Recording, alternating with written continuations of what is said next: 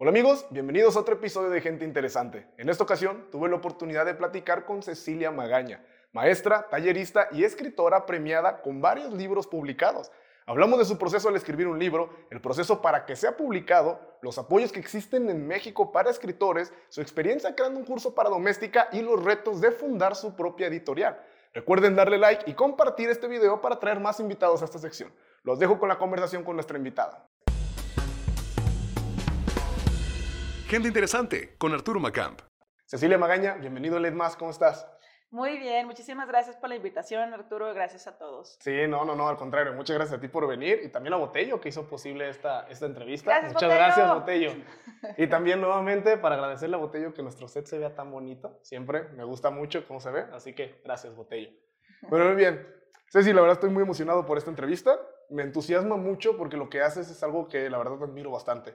Yo personalmente escribir es algo que me apasiona e incluso publicar un libro es algo como que son de esos retos personales que digo, ah, quiero, quiero lograrlo, quiero lograrlo, ¿no? Todavía sigo pensando como de qué escribir y así. Hacemos un poquito de ejercicios de eso para el Late, en lo que te comentaba hace rato, que tenemos un programa donde hacemos, hablamos de noticias, hacemos chistes, decimos tarugadas, y pues escribir los guiones, este, aterrizar las ideas y todo, es como unos los pininos, ¿no? De escribir. Pero la verdad es la parte de llegar a publicar un libro es algo que me apasiona bastante. Eh, así que, de verdad, muchas gracias por estar no, aquí. a ustedes, muchas gracias. Nada más, antes de, de empezar a platicar de, de todo lo de escribir, de toda esta parte, primero quisiera preguntarte, ¿qué opinas tú del final de Juego de Tronos? Ay, ¿Por qué? no, Porque sé que tienes un programa. tienes un programa que se llama Juego de, Ponos, de Pomos, este, por, eh, mm, me imagino, y de hecho lo has Sí, sí. comentado, es debido al programa porque eras fan de, de este programa, así, que es. fue muy polémico el final. Así que antes de empezar a hablar ya de, de fondo, de la escritura, de tu carrera, de todo lo que has hecho, Sí, de la industria, primero quisiera preguntarte, ¿tú qué opinas del final? Es horrendo, es malísimo. ok, o sea, tú, tú así de tajante dices, no, fue sí, malo. es- bueno, yo estoy muy de acuerdo con aquel meme del caballo, lo ubicas, cuál? ¿no? No, Es un no, meme no de un caballo que Ajá. empieza eh, dibujado así como por las ancas. ¿no? Y está súper Y ya después lo termina un niño así, chiquito. realista, sí. y termina una cara así Sí, horrenda. Bueno, Sí, para ese meme sí. me parece muy cierto. Bueno, para Sí. mí ya había problemas desde la temporada Sí, anterior. Sí, sí, sí. Y bueno, mm, creo que las primeras temporadas, pues, estaban sí inspiradas en los libros de George R. R. Martin. Y algo que tenía muy, muy padre la serie eran los diálogos. A mí me Sí. apasionaba ese rollo. Sí, sí, sí. Y se nota, pues, Iban ya. muy ad el- hoc a los personajes, ¿no? Los eh, diálogos. Sí, sí, pero este señor ya le dio mucha flojera escribir, está viviendo de su fama. Digo, pues ya. Y es y que si yo estuviera libros... en su lugar, a lo sí. mejor haría lo mismo. No, y es que esos libros, digo, no sé, yo no he escrito un libro, tú ya lo has hecho, pero pues, son libros ah, exagerados. no, bueno, o sea, no, eso es, otra, eso es otro ¿cómo- nivel. o sea, ¿cómo, cómo, cómo, ¿cuánto le calculas tú que se toma? Digo, supongo que en internet va a salir, pues, pero preguntándote a ti, ¿cuánto tú crees que se toma alguien en escribir algo así? O sea, ¿cuántas veces lo revisas? Bueno, eh, incluso hay algunos de sus, de sus Ajá. libros en notas que él donó a bibliotecas y Ok. universidades. La leyenda dice que este compa ha tardado alrededor de 20 años en escribir esto. 20 años. No, es que Sí, es una y- vida, es, media, es la mitad de. Bueno, no, ya ahorita ya vivimos más, pues, pero igual es la cuarta parte de la vida de una persona promedio. Sí, entonces, bueno, pues eh, realmente el último libro, Sí. que es el que correspondería, digamos, a temporada 5, todavía no estaba listo. Llevaba seis años en espera antes de que saliera la temporada. Y como que más bien la producción dijo, pues cuéntanos. Sea, a ver, ¿qué tal? ¿Qué se te ocurre Tú dinos ahorita? cuál es el final y nosotros pegamos como tiene que ir. Pon tú.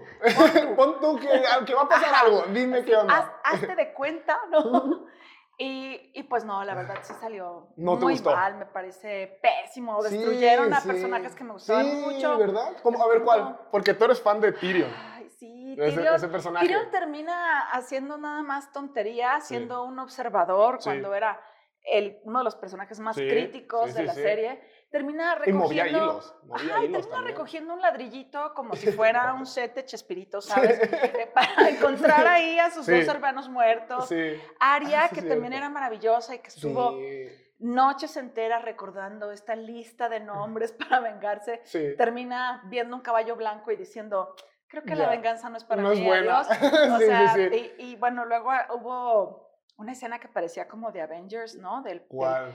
Eh, ya ves que estaba el perro, que, jura- Sí. que justamente era este Sí, sí, sí. tipo enorme, contra su hermano, que era como sí, sí, una cuando están en especie el de castillo que se está Clegane, ¿no? derrumbando. Sí, sí, sí. Sí, sí, de pronto eso ya era como Avengers. Ya estaba ¿sabes? raro, sí, sí, sí. No, Sí, mal. la verdad, mira, yo todavía la temporada, una temporada antes, la, ¿en cuándo es la batalla de los bastardos? Ay, no, la batalla de los Sí, bastardos. eso está, rules. está increíble, Sí, pero sí. fue una temporada antes o dos antes. Según yo es la 4, si no me Sí, equivoco. creo que no, fue- no es la 5. Es La la, batalla de los la bastardos es la Ah, 5. entonces sí. fueron dos antes. Ahí todavía creo que estaba bien. Y creo que todavía en la 6, cuando hacen la Ajá. expedición al otro lado del, la- la- al otro lado del muro, algo así se llama, creo que el episodio, a mí eso todavía se me hacía, todavía me gustaba, todavía me agradó. Pero ¿sabes? A mí lo que, lo que me dejó mal sabor de boca, que a Jon Snow lo trataron, o sea, era el héroe, era el héroe.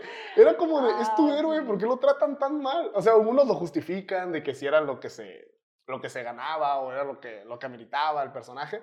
Pero la verdad es que era el héroe y a mí me dio coraje y lo he conversado con Pablo, que está ahorita aquí en el audio y está escuchando. Este, que lo que nos pesó fue que ni siquiera le dieron la opción de él liderar, porque él ya te habían pintado de que él no quería y a él no le gustaba. Sí, sí. Pero aunque se me hubiera dado, me hubiera dejado buen sabor de boca, que aunque sea lo rechazara, que dijera, no, es que yo ya les he dicho que yo no sí. quiero. Gracias, pero no gracias. Gracias, pero no. Ajá, mínimo que le hubieran dado ese ese estatus pues a tu héroe, pero no, lo tratan pésimo. No, no, no. Entonces- termin- eh, fíjate, su final es como de Disney, ¿no? Ujú. Sí, sí, sí, donde ponen al- a la persona imparcial que va a gobernar súper bien para todos y todo Sí, bien así, bonito. Voy a sacrificar el amor. Eh, sí. Porque estar loca.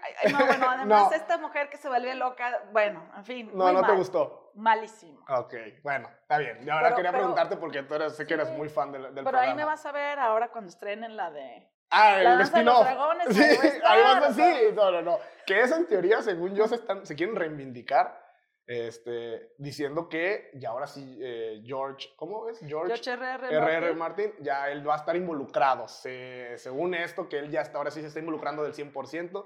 Como que recuerdo haber escuchado algo así, como para, precisamente, como para publicitarlo de esa forma de, ya no la vamos a cagar, ya no la vamos a cagar. Sí, no, y bueno, quitaron a los otros dos showrunners que incluso Ujú.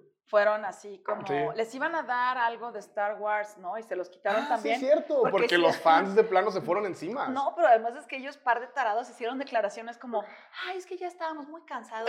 Ah, Queríamos que se acabara Y ya rápido. queríamos que terminara. Es como- como de, no chingues, cada episodio cuesta millones de dólares. O sea, ¿cuál que se acabe rápido? Da- entrega algo bonito, entrega algo bueno Exacto, con amor, exacto. ¿no? Entonces los de Star Wars dijeron, no, ¿sabes qué? Es Sí, que... es cierto, se les cayó un trabajo cañón. Bueno, pagaron, pagaron las consecuencias del show.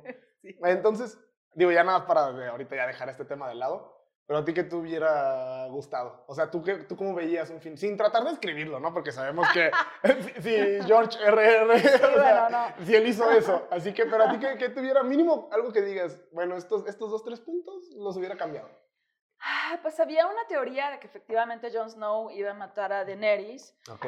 pero que iba a ser como esta onda de ungir, tener que ungir su espada en Ok. la sangre de Daenerys o algo así para poder vencer al Rey de la Noche, porque también Ah, te ok. Ah, acuerdas, sí. o sea, los caminantes blancos que Seis fueron temporadas así, de, ahí vamos, ahí vienen, ahí vamos, ahí vienen. y a la hora de la hora es como, ¿no? Ya, un Entonces- episodio, un episodio les dio el gusto. Entonces había esta idea de que claro que iba a haber un sacrificio y que estos Claro. dos iban a ser como el ejército que lideraba este show. Oh, ya. Y entonces, bueno, pues, ¿no? Acabar Sí. caput con, estos, con esta banda Sí. y fundir el trono de hierro, Y ya, eso, Y así como una- mejor, sí. como una república, ¿no? Sí. De empezar a dividir. Eso, hubiera- Sí. Sí, estado sí, sí. bueno. Sí, sí, sí, que, que, el, que, el, que los caminantes blancos sí hubieran sido el villano final, ¿no? Eso creo que hubiera Claro, sido lo porque bueno. Cersei. Sí, sí. o sea, sí, me sí. cae muy bien Cersei, pues, sí, era pero, un personaje, pero, pero no- tampoco era como para la villana Sí, final, sí, sobre todo después sí, de sí, tanta sí. anticipación. Sí, sí, sí. Pero bueno, la verdad quería, quería empezar primero preguntando no por esa parte. no sí. nos. ¿Ves? Hubieran, hubieran esperado a ver que, a que saliera este episodio y ahora sí ya. Pero bueno, eh, Ceci, tú estudiaste psicología y tú lo mencionas en el curso, en una parte del curso de doméstica, que también vamos a hablar de eso más a detalle. Pero tú lo mencionas que desde que entraste a estudiar psicología, tú tenías muy claro de, es que yo entré a estudiar esto porque quería saber más para escribir mejores personajes. O sea, desde ese punto tú ya tenías muy claro que querías dedicarte a escribir. O sea, ¿qué influyó en tu vida? ¿O qué fue, qué fue lo que sucedió? ¿O ¿Cuáles fueron esas, esas influencias que dijeron, no, es que yo tengo muy claro que yo me quiero dedicar a escribir Ajá. libros? Pues desde niña escribía historias, justamente con mi amiga Diana Martín, que está en Juego de Pomos también. Ah, sí, sí, sí. Es súper chistoso porque somos amigas desde primaria. Y ella dibujaba padre, y sí, ella sí, es artista visual y yo escribía mis choros, ¿no? Tú les dabas historia a los dibujos, sí, sí, sí. sí. Entonces, este, pues desde chavita, la verdad, era algo que, que me interesaba, pero bueno, eh, pues cuando ya tenía la oportunidad de estudiar una carrera, yo estaba tomando, formándome en talleres Sí, eh, con, pues la verdad es que hay autores y autoras muy generosos que te enseñan el oficio sí, sin que, digamos, hay como diplomados y cursos. Entonces yo tomaba eso sí. y me enteré pues que, bueno, más bien la carrera de letras, que era la opción que yo tenía aquí accesible, está más bien dedicada a que seas académico o académica, ¿no? Y que hagas más bien, pues, como, eh, pues esto como análisis, como estudios, o, o que te dediques a otras cosas como traducción, cor- corrección de estilo, que son labores muy chidas, pero no necesariamente la creación literaria. sí. Entonces, pues dije, ay, pues además estaba esta presión de mis papás así de, Estudia una carrera. estudia algo que te dé para comer, ¿no? Sí. Y entonces fue, pues, pues psicología, Sí. ¿no? También la neta, ya ves que te hacen estos estudios Test. vocacionales, Sí, ¿no? Y sí. así como mi segunda opción era psicología y dije, ah, ¿Cuál era la por primera? supuesto. ¿La de letras? ¿Era la Sí. primera? Ah, ok, ok. Sí ¿Letras? te salió como ahí, pero ya Ay, bueno, investigaste y fue Te voy a decir una cosa, son bien falseables. O sea, la verdad es que, Es que te a ver, Sí, ¿no? sí, sí. Me encantan los números. No. no. Ay, ¿qué va a ser? Ay, ¿qué será? Me encanta leer. Sí, o sea, la verdad sí son Sí. así como medio tendenciosos, ¿no? Pero bueno, el caso es que sí, me salió letras y me salió opción, psicología. Y dije, ay, pues está bien, eh, me va a servir para escribir personajes. Y Sí. claro que los primeros días a la hora de las presentaciones, mis maestros estaban así como de, esta morra. O sea, porque tú desde ahí, tú, tú estabas como en modo de, yo estoy aquí porque quiero aprender para hacer mejores personajes. Sí, sí, exacto. no. ¿Y por qué están estudiando psicología? No, Porque quiero ayudar a las personas. Me parece que las adicciones es algo importante que tratar. Porque quiero crear personajes complejos. y todos así como de, ok, creo que estás en el Sí, lugar sí, equivocado. Sí, la verdad, sí. Pero, pero ¿y si te sirvió? Sí, claro. ¿Sí? o sea, ya sí. después lo aplicaste, porque justamente, este, y, y nuevamente, vamos a abordar eso un poquito más adelante, es para, es para mantener esa, esa, ese suspenso. No, pero en la parte del curso doméstica abordas mucho este punto de la psicología del personaje. Así es. Tal cual sí. es el título de- El del título curso. del curso, sí. O sea, por eso tú decidiste, o sea, tú consideras que eh, el definir un buen personaje es como la médula espinal de una buena historia, o no precisamente. sí, yo creo ¿Sí? que sí. o sea, tú le atribuirías un porcentaje muy enorme a eso para que algo esté bien escrito. Ah, Pues es que puedes saber cómo qué quieres contar, digamos, como imaginemos que tu historia es un laberinto, Ajá. pero necesitas la mejor rata para que lo recorra, Sí, ¿no? sí, sí, sí. Y esta rata tiene que estar bien diseñada para, para correrlo bien, Sí. como tú esperas. Si no, la historia no funciona. Sí, sí, sí, sí. Que de hecho, hablando de las ratas bien diseñadas, el primer invitado de este episodio es que te comentaba que fue un, Sí. es un investigador científico y pues justamente experimenta con ratas. Yo Ah. no sabía, porque eso no, no alcanzó a salir aquí, eso lo platicamos ya hasta que terminamos la entrevista, que seguimos platicando. Y me decía que las ratas de laboratorio son ratas, o sea, con pedigrí, o sea, con el equivalente a pedigrí, Ah. o sea, son ratas que, como dices tú, necesitas una, necesitas una buena rata. O sea, son Sí, ratas que tienen su registro de su historial de quién es el papá, quién es el abuelo, quién es el tatarabuelo de esas Sí, ratas. O sea, son especiales. Sí, Así de hecho, sí. justo cuando estudiaba psicología, había un estudio, o sea, había un profe como bien clavado también con estos rollos, ¿no? Y, y hablaban de como, pues esto, aprendizajes heredados, o sea, justamente una buena rata de laboratorio que había tenido varias crías Sí. del laboratorio, podían correr mejor el mismo laberinto que... O sea, como si heredaran también como si parte de la heredaran como dices, información. aprendizaje. Era una onda así como- Wow, sí. como sí, sí, expedientes secretos. ya sé, ya sé. O sea, una ratita que poco a poco le van enseñando a ser más hábil en resolver un laboratorio. Sí, algo así. Ok. ¿Y en algún momento ejerciste la carrera de psicología?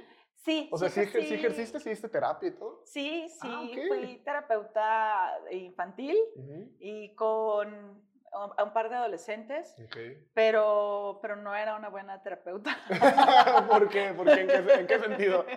Pues mira, Recuerdo que en aquel entonces estaba como de moda relajar, así, ¿no? Así como vamos a respirar, Ok. antes de empezar. Porque hay tendencias, ¿no? Porque Siempre hay tendencias y de pronto uno quiere explorar cosas, Sí. ¿no? Entonces, alguien me prestó una cosa que se llama una campana tibetana, Ok. que tú le raspas así alrededor, ¿no? Es la campana, y Ok. entonces suena un sonidillo así Ah, relajante. Sí, sí, sí. ¿Como metal contra metal, algo así? o Es como, no? el, como de madera, Ajá. Con un palo de madera, le Ah, pasas ok, así y ya, ya, entonces ya. el- la fricción genera un sonido aparentemente relajante, si lo Ajá. sabes hacer. Yo no lo sabía hacer, entonces, relájate, o sea, era Y ellos bien estresados. y horrible, horrible. Este, Sí. Yo fumo, fumo mucho, sobre todo Sí. cuando me pongo nerviosa. Entonces, imagínate en terapia con adolescentes, así de, ¿te molesta si fumo? Sí, sí, sí. Ah, Y no, no, no, sí, no, o sea, claro. los chavos salían oliendo a, a cigarro después de Claro. la sesión. No. Y, y la otra cosa es que requieres como cierto estómago, ¿no? Porque una cosa es trabajar con dramas de ficción, Claro, en donde de hecho tu chamba es hacerle la vida imposible al pobre personaje, claro. hacerle infeliz, porque si no, no hay un historia. montón de obstáculos. Claro, que, que realmente lidiar con problemas del día a día, con cosas en las que tú verdaderamente no puedes intervenir Sí. y solamente puedes acompañar, ¿no? Y poder como llegar a tu casa y, y como si fuera un saco, ¿no? Quitarte ¿Y eso llega a ser dejarlo en la frustrante? puerta. Sí, o sea, ¿te llegaba a frustrar el hecho de no puedo hacer más por esta persona? Sí, por supuesto que sí, pero bueno, los, los- la gente que, que está capacitada y que es Claro. profesional, por eso también se supone que tiene un acompañamiento. ¿no? Ujú. Un buen terapeuta tiene su propia sesión de terapia claro. solo para trabajar esto que se llama contratransferencia, ¿no? que es la Ok. reacción que tú tienes a los casos que trabajas. Ok. Eh, pero yo decidí que no era. Mejor lo decidiste dejar de lado. no, sí, no. No, no, no. Escribir está bien. Sí, sí, sí. Y de hecho, justamente me acuerdo de, de un ejercicio, porque, digo, fuiste mi maestra en el en primer cuatrimestre del CAP. De ahí nos conocimos, perdimos contacto porque ya yo deserté de la carrera, por lo que platicábamos hace rato, que la verdad en los tiempos no se me acomodaba, fue, sí, sí. fue muy complicado de la carrera de cine, que Botello fue el que ya siguió ahí en la carrera, culminó su carrera, Botello ya es licenciado en... Licenciado en, ¿En qué? En realización. Eso es todo, Botello. Felicidades, Botello. Pero me acuerdo de un ejercicio buenísimo que la, la verdad, de hecho, lo he llegado a recomendar dos o tres veces este, a personas que como que les gusta y así, que yo les dije, yo tuve un ejercicio que me aplicó una maestra, es me hizo increíble, que es, todos cuando escuchamos canciones empezamos a imaginar algo. Todos empezamos a imaginar, empezamos a... Tú le empiezas a poner historias a las canciones, le empiezas a poner caras, le empiezas a poner... Ah, pues entonces el ejercicio consiste en tomar una canción y escribe la historia que te venga a la mente cuando estás escuchando esa canción. Escúchala una y otra vez, una y otra vez. Ponle un inicio, ponle un fin. Desarrolla esa historia conforme la canción te va comunicando. Y me acuerdo que era, era muy claro de no precisamente de lo que habla la canción, sino lo Ujú. que te hace a ti imaginar o lo que tú ves en tu mente cuando escuchas la canción. Ujú. ¿De dónde proviene ese ejercicio? ¿Cómo, cómo, cómo, cómo surgió? ¿Dónde, ¿De dónde, dónde lo tomas? ¿O tú, tú, lo, tú lo ideas? ¿O cómo es ese proceso? No, realmente lo que pasa es que a mí me gusta mucho escribir con música. Ujú. Entonces tengo como mis soundtracks Ajá. para lo sí, que los estoy que ya te escribiendo. inspiran. O, por Sí. ejemplo, o sea, un Sí, soundtrack como si es, si quieres, si quieres escribir un poquito más de suspenso, ¿tienes la canción para eso? ¿Es algo así? Sí, más o menos. Tengo como una playlist. Voy Ajá. armando una playlist a lo mejor para un personaje o a lo mejor para una historia. Ok. Y entonces escucho eso y como que sobre todo, pues la música como que estimula estados de ánimo y me sirve para ponerme en el estado de ánimo que necesito para escribir Claro. esa parte de la historia o para escribir sobre ese personaje. No es precisamente la música que el personaje escucharía, sino más bien la que te pone a ti No. en el estado de ánimo para que el personaje haga lo que tenga que hacer. Sí, y pongámosle que de alguna manera es, pues sí, podría funcionar para ambas cosas, porque si el personaje lo está cargando, La fregada. Ajá. Sí, sí, sí. pues la canción seguramente tendrá... Va a tener que ser ah, algo así, ¿no? No le vas a poner así, algo mega- romántico. Megadrama, ¿no? Sí, sí, sí. Eh, el problema es que cuando tengo proyectos largos, em, pues eh, estoy escuchando una y otra vez la misma lista y Spotify me empieza a mandar así mensajes de, este, no quieres escuchar? ¿Algo más? Te proponemos Aquí, algo por favor. Empiezan a mandar, creemos que Y luego una canción gustará", súper deprimente para el personaje de sí. Spotify. Oye, si necesitas ayuda. Sí, sí, o me pone, una lista para ti, Forever Alone. ¿no? y pues ya. Sí, sí, sí. sí. Entonces tú de ahí sacas ese ejercicio. Pues sí, porque a mí sí me, sí me detona ideas. Sí. Yo todavía tengo ese, ese librito, debe de estar por aquí en este qué librero. Todavía lo tengo el cuento Sí. que hice, que me acuerdo que fueron tres cuentos. Y el Ajá. primero, sí, o sea, a mí me encantó porque yo quedé fascinado con el ejercicio. ¿Verdad? Fue increíble. Ay, qué chido. Sí, sí, sí. Y entonces tu proceso, hablábamos de lo importante que son los personajes, de lo que tú consideras que es el personaje. Entonces tú empiezas, cuando vas a escribir un cuento o una, o una novela, empiezas por un personaje y de ahí creas la historia o tienes una historia y te inventas un personaje para vivirla. Ajá. Yo creo que depende. Cuando es una historia larga, justamente como para novela, Ajá, generalmente lo que piensa uno es en personajes. sí. Porque, porque en una historia extensa, más bien justamente es el personaje quien la lleva, ¿no? Es un personaje al que le vas lanzando situaciones y a través de estas situaciones se va profundizando en quién es y el personaje tiene o no una transformación. Ok. Mientras que en un cuento, que es una historia muy breve, breve. que en medios audiovisuales el equivalente es el corto, pues lo importante es la historia, porque es un suceso. Ya. Entonces lo que O sea, necesitas es porque no primero... tienes chance de desarrollar personajes. No. Ya. Lo que primero que necesitas es el suceso y entonces decir, ah, qué rata conviene para este suceso. ¿no? Ya. Entonces decir, ah, no, pues es un, este, no sé, Necesito- un personaje va a encontrar una puerta a otra dimensión y pues va, va a valer madre, ¿no? Sí, sí, Supongamos. sí. Ahorita Estoy pensando en un corto que... en uno que traes en Entonces, mente. No, no, ese no es mío. No, me acordé de uno. Y entonces Ok. en ese, por ejemplo, eh, los guionistas eligieron, ah, pues, ¿quién podría, quién sería interesante o improbable que encontrara un hueco a otra dimensión? Pues Sí. un oficinista, ¿no? Y entonces ah, es- ahí te empiezan a surgir ideas y posibilidades. dices, ¿no? tiene que tener ansiedad, tiene que, o sea, tiene que tener estas características para Sí, que está pueda sacar sobrepasado de chamba y lo que quiere es fugarse de ahí. Entonces, en, esa, en ese cortometraje, este compa saca una copia y esa copia es un agujero. Sí. Y entonces es como, ay, ¿qué onda? ¿Cómo funciona esta madre? Entonces, oh, ya se ve que es un cruce, Sí, sí, sí. pero tampoco es una persona así como súper creativa o científico. Él lo va a usar para cosas que lo usaría un para- oficinista, para sí. robar un chocolate en la de Sí, sí, sí. Entonces, Ok.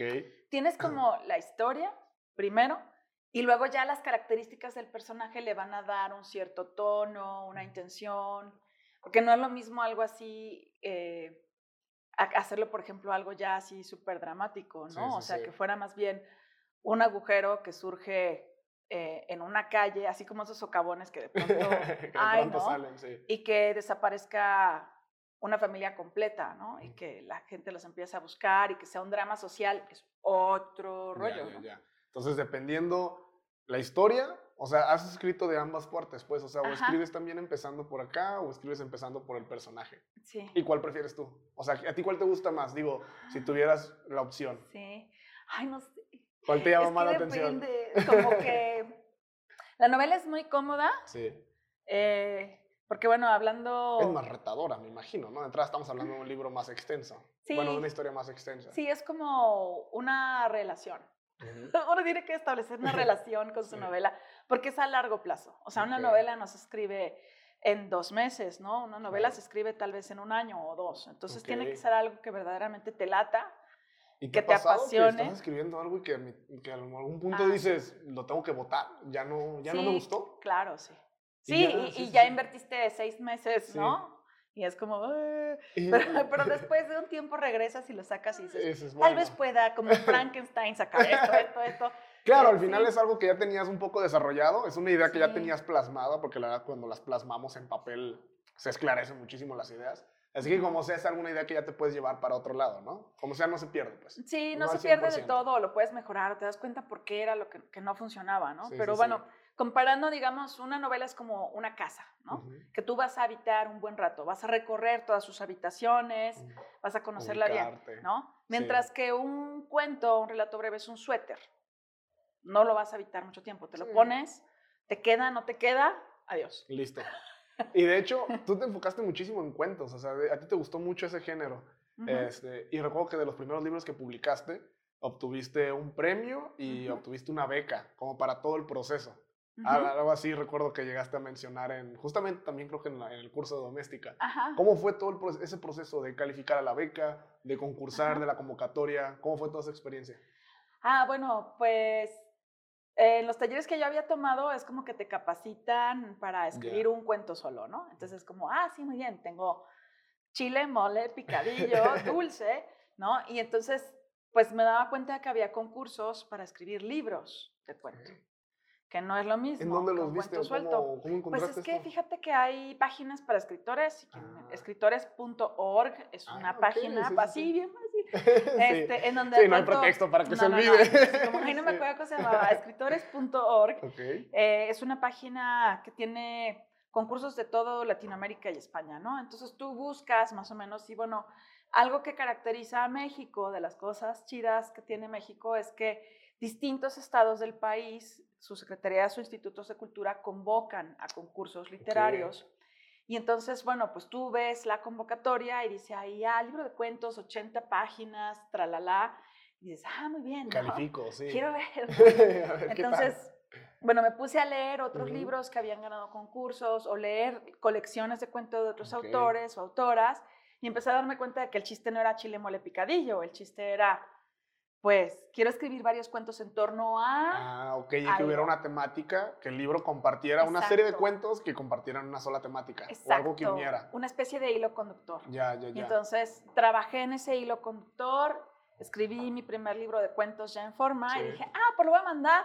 Y tuve la suerte de que ganó el premio Gilberto Owen, que es un premio sí, que sí, sí. da el Instituto de Cultura de Sinaloa. ¿Y qué ganas? O sea, ¿ganas dinero? ¿Ganas Ah, que te publiquen? chido. ¿O qué? ¿Cómo, cómo, qué, qué ganas? Bueno, hay concursos en donde ganas dinero y Ajá. concursos en donde ganas dinero y publicación y concursos Ah, en donde solo ok. ganas publicación. Ok. En esta edición... Dinero y publicaciones. Dinero y publicaciones muy es bien. lo ideal. En esta ocasión fue dinero. Ok. Y está bien. Sí, Fui claro. muy al feliz. final- sí, y al final, pues, este, te das oportunidad de, de seguir escribiendo. O sea. ¿se puede, y esta es la verdad es una duda que me surge en estos momentos, ¿se puede vivir de esas convocatorias o realmente no? No. Ah. No, es que está súper difícil. ok. Eh, digo, conozco y sé, sé de autores, eh, sobre todo hombres, sí hay mucho sesgo en que sí hay Claro. más hombres premiados que mujeres. Sí. Eso es algo real. Sí, o sea. Este, y sí sé de algunos que tienen en sus carreras ocho o nueve premios, pero aún así, Claro. pegarle, o sea, digo, los premios están más o menos entre 80 mil pesos, Ok.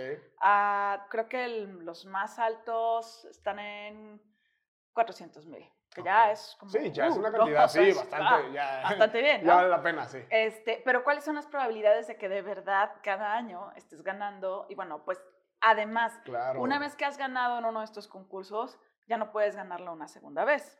Ese no, o sea, tienes que concursar en Ajá, otro. Sí, sí, sí.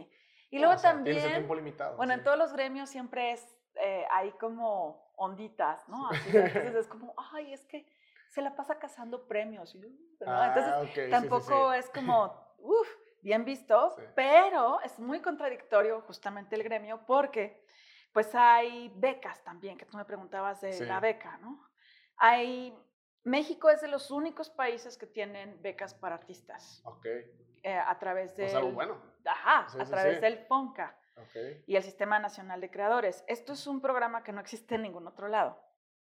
Y entonces, bueno, por ejemplo, jóvenes creadores del FONCA eh, te apoya sin haber escrito todavía la obra. O sea, tú presentas un proyecto. Una idea. Ajá, justamente dices, voy a escribir un libro de cuentos sobre la pérdida, Ajá. se va a llamar En Conserva y va a empezar por gente que echa en frasquitos a sus seres queridos, tralala, y así, ¿no? Ajá. pones, echas todo el choro de qué va a ir el concepto, tralala, y si tienes también un buen currículum, entonces tienes más probabilidades, ¿no? Hay una serie de pasos, hay jurados, y si ganas esta beca durante un año, en jóvenes creadores te dan, no sé, o sea, 8 es mil como- pesos mensuales. ¿no? Ese es jóvenes creadores. Sistema Nacional de Creadores, bueno, jóvenes creadores llega hasta 34. Ok. Después de los 34 es como ya no eres joven creador, adiós. Joven no. O sea, arréglatelas, ¿no? Y bueno, entonces está el Sistema Nacional de Creadores. Y el Sistema Nacional, ahí sí, gente que tiene muchos premios o mucha trayectoria tiene como un cierto puntaje para el Sistema Nacional. El Sistema Nacional funciona muy parecido. Tú escribes qué quieres hacer durante tres años.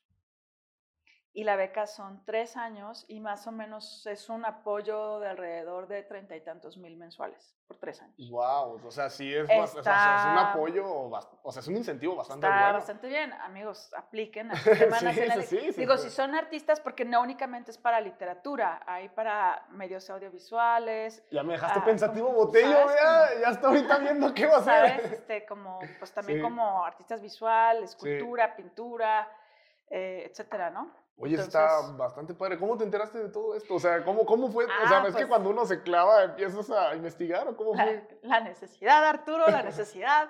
No, pues uno se pone a buscar, ¿no? Sí, Eh, la verdad es que algo que es difícil, creo que en cualquier medio que Sí. tenga que ver con arte, es hacerte un cierto nombre. Y la una manera de forjar nombre, claro, es publicar en este, en este chamba que hago yo, ¿no? Pero para que te publiquen, pues primero te tienen que leer y no es que las puertas estén abiertas y que todas las Sí. revistas literarias o los editores y editoras estén así de, por favor, mándame. tu-". No. Entonces, ganar un premio es una opción que te abre puertas. ¿no? Así que, pues por eso me puse así como a talacharle. Y una vez que abres Sí. como esa puerta, ves que hay un montón de cosas ahí atrás y dices, ah, eso ok, también está chido. está más interesante de lo que creía. Esto está muy Sí. padre, sí, sí, sí. Ok, este, de hecho, hablando de ese tema de la parte de publicar, que necesitas que te lean, que eso es como un impedimento muy cañón para escribir más.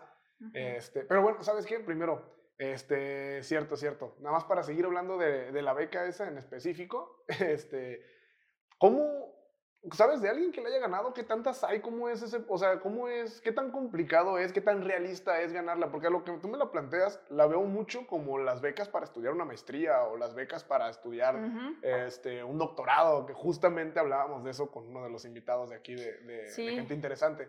Así que, ¿qué tan realista y qué tantas hay, o sea, como disponibles?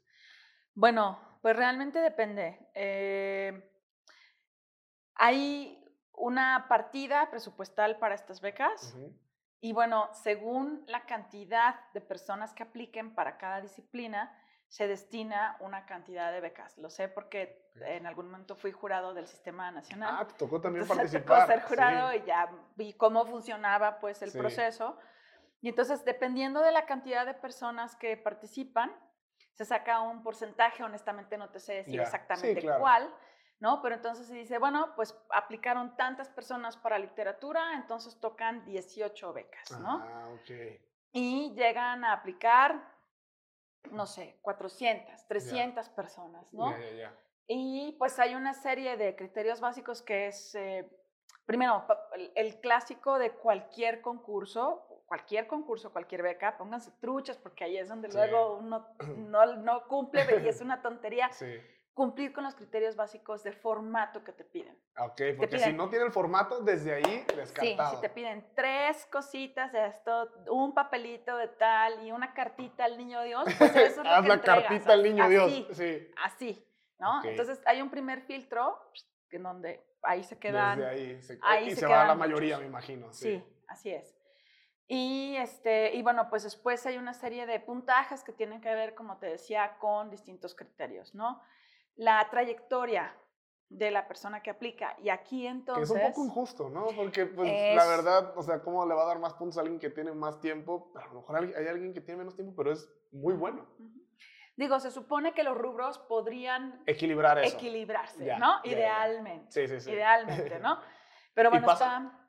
Pues sí, Sí, en ah, algunos ok, ok, casos sí sí, puede porque, pasar. por ejemplo, hay un puntaje que tiene que ver con trayectoria y otro puntaje tiene que ver con lo interesante y viable que es el proyecto que está proponiendo él o la artista. Sí, Entonces sí. puede haber alguien que tenga verdaderamente una trayectoria pequeña, pero sí, cierta trayectoria. Tampoco puede ser como, nadie he hecho nunca, nada". no he hecho nada, pero, pero por favor denme dinero para vivir tres Sí, años. exactamente, No. y eso lo entiendo, porque si Sí. te van a dar dinero para justamente vivir Ajá. tres años, pues está difícil dárselo a alguien que no tiene ninguna experiencia, que a lo mejor lo deja botado, no entrega nada, no cumple o X o Y. Si lo piensas como contribuyente, Sí. porque esto sale de nuestros impuestos, ¿no?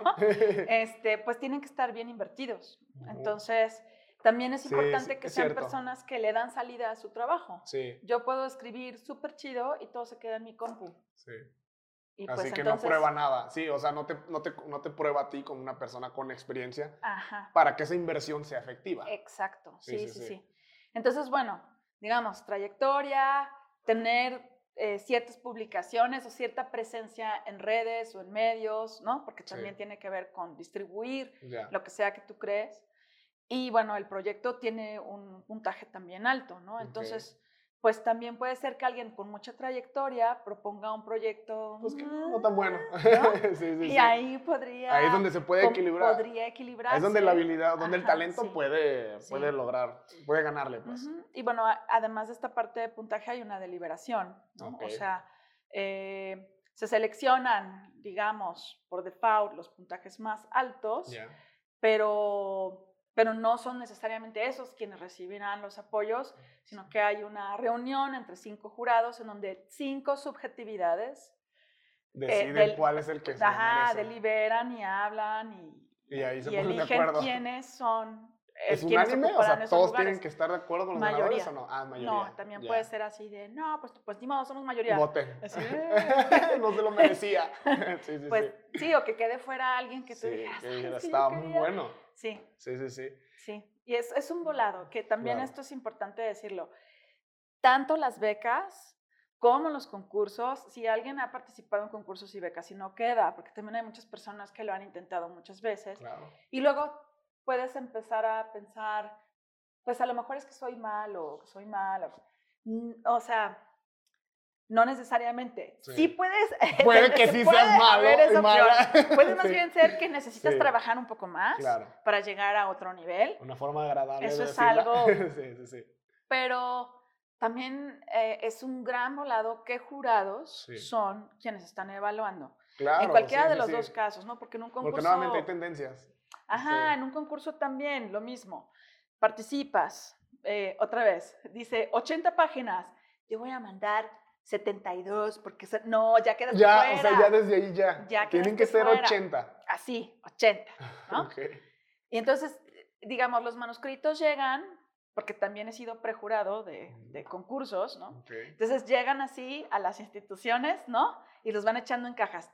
Tra, tra, De si entra, no entra, no Ajá, cumple, sí cumple. Sí, sí, sí, este, mm, no, no está engargolado. Ah, dice, para mi abuelita Juana. Entonces ya, Ya o no sea, cumplió. no debe de haber nada No que te identifique, en esos son anónimos y así, ¿no? Entonces, pues ya te echaron a la caja de bye. Ya desde ¿no? ahí, sí, Ajá, sí, sí. Porque la gente luego dice, no importa, cuando lean qué bonito está, no te van a leer. No te van a leer, entonces Sí, sigue sí. las reglas. Porque hay un prejurado que desde ahí filtra, así que Primer adiós. fil- ese es el filtro como administrativo, ¿no? Luego hay un prejurado que lo que hace es, si llegan, pensemos en un concurso pequeño, ¿no? En un concurso pequeño, pues a lo mejor llegan 300 libros. Sí, Entonces, bueno, pues cada prejurado, eh, digamos que sean cinco jurados que leen 60 libros, ¿no? sí.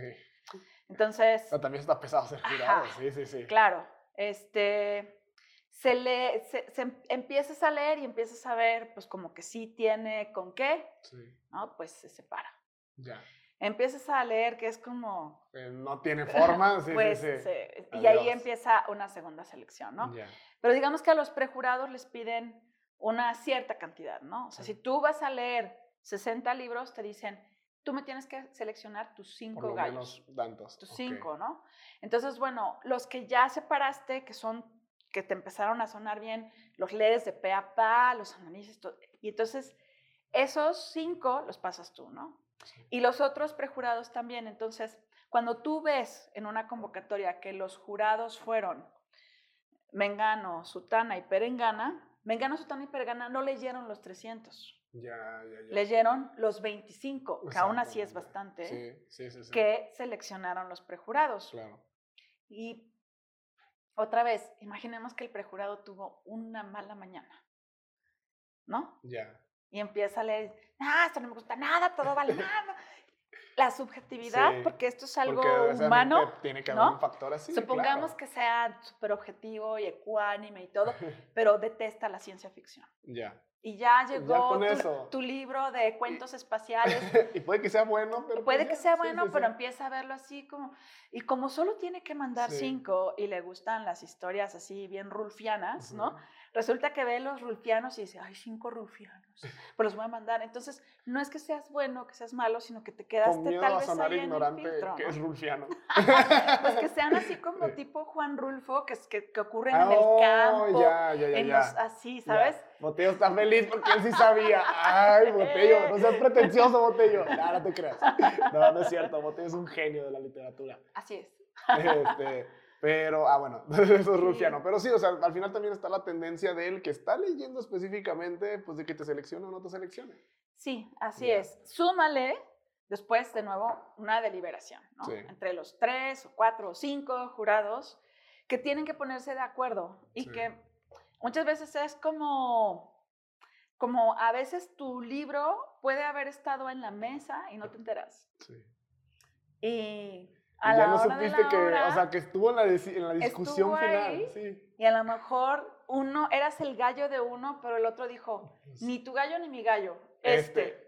sí, sí, sí. ¿No? Y así, así sucede, sí, sí, sí. Que a lo mejor ese es el tema. Entonces, pasando ahora sí ya a otro punto de la parte de publicar, que dices que es un reto enorme porque necesitas que te lean, ya dejando como el tema de las becas, sino simplemente ya al publicar. Últimamente hay una tendencia de que varios están empezando a publicar de manera independiente, ¿no? Que ellos Mm. mandan a hacer sus libros, ellos los, lo- los distribuyen y todo.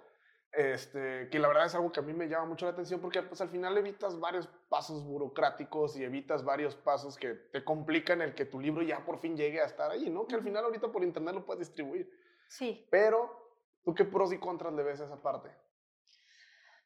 Ay, bueno, por un lado, eh, yo creo que tiene el pro de la libertad en cuanto a temas, en cuanto a tiempos. ¿Sí sucede que te prohíban ciertos temas o que te limiten de que esto no no es publico que yo? te los prohíban, sino que más bien eh, cada editorial tiene una especie de línea. ¿no? Entonces, eh, pues justamente, digamos que si yo tengo una historia policíaca muy chistosa, ¿no? Muy divertida y ligera, Sí.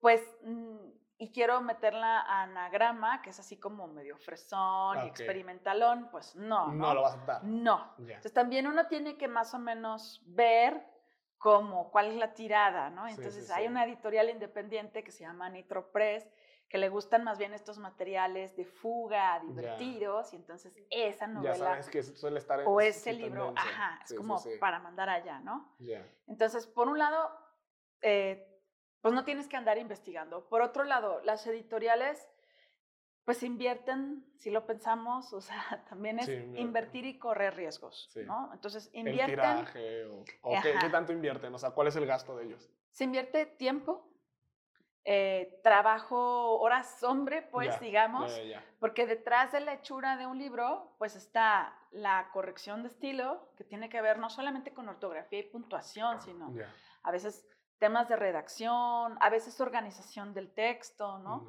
El diseño editorial que implica cómo se distribuye el texto en la página, que sea legible, que se vea bien. Sí. Eh, el diseño de Que son portada. detalles que uno da por default cuando abre un Sí, es libro, como, ¿no? ah, pues es un libro, pues, ah, ¿no? ya está. Ajá, ¿no? A veces que haya como un concepto, porque hay libros que requieren tener muy claro cuál es el concepto, ¿no? De pronto Sí. decir, bueno, es un libro en donde la mayoría de las historias son correspondencia y vamos a leer como cartas. Y de Ya. pronto el diseño editorial dice, ¿y por qué no usamos como un papel que tenga las Que rayitas, como si simule, fuera el sí. cuaderno, ¿no? Sí. También implica, hay una Una parte, parte muy creativa, padre, creativa. Eh, y el dinero para imprimir esto, el dinero para distribuirlo a librerías. Las librerías se quedan con el 40% de cualquier libro que del que pongan allí, ¿no? Todo Ok, solo Ellos de cajón tienen un margen del 40%. del 40%, ¿no? Eh, súmale más o menos el 10% de distribuidor, porque pues tú no vas a andarle repartiendo, hola, ¿qué tal, Sí. amigo? Mis libros, ¿no? Este, más todos estos sueldos, Sí. eh, más eh, publicidad o al menos, si no vas a pagar publicidad, pues todo este rollo en redes, ¿no? Sí, sí, sí, sí. Entonces, pues si hablamos de un libro vara, pues, pues una editorial puede estar invirtiendo, no sé, 60 mil pesos en un libro. ya, así aprox, como ¿no? yéndonos a lo bajo, pues. Ajá, yéndonos a algo así sencillo. Y eso un sale de la editorial. O sea, tú llegas con la editorial con tu libro ya terminado.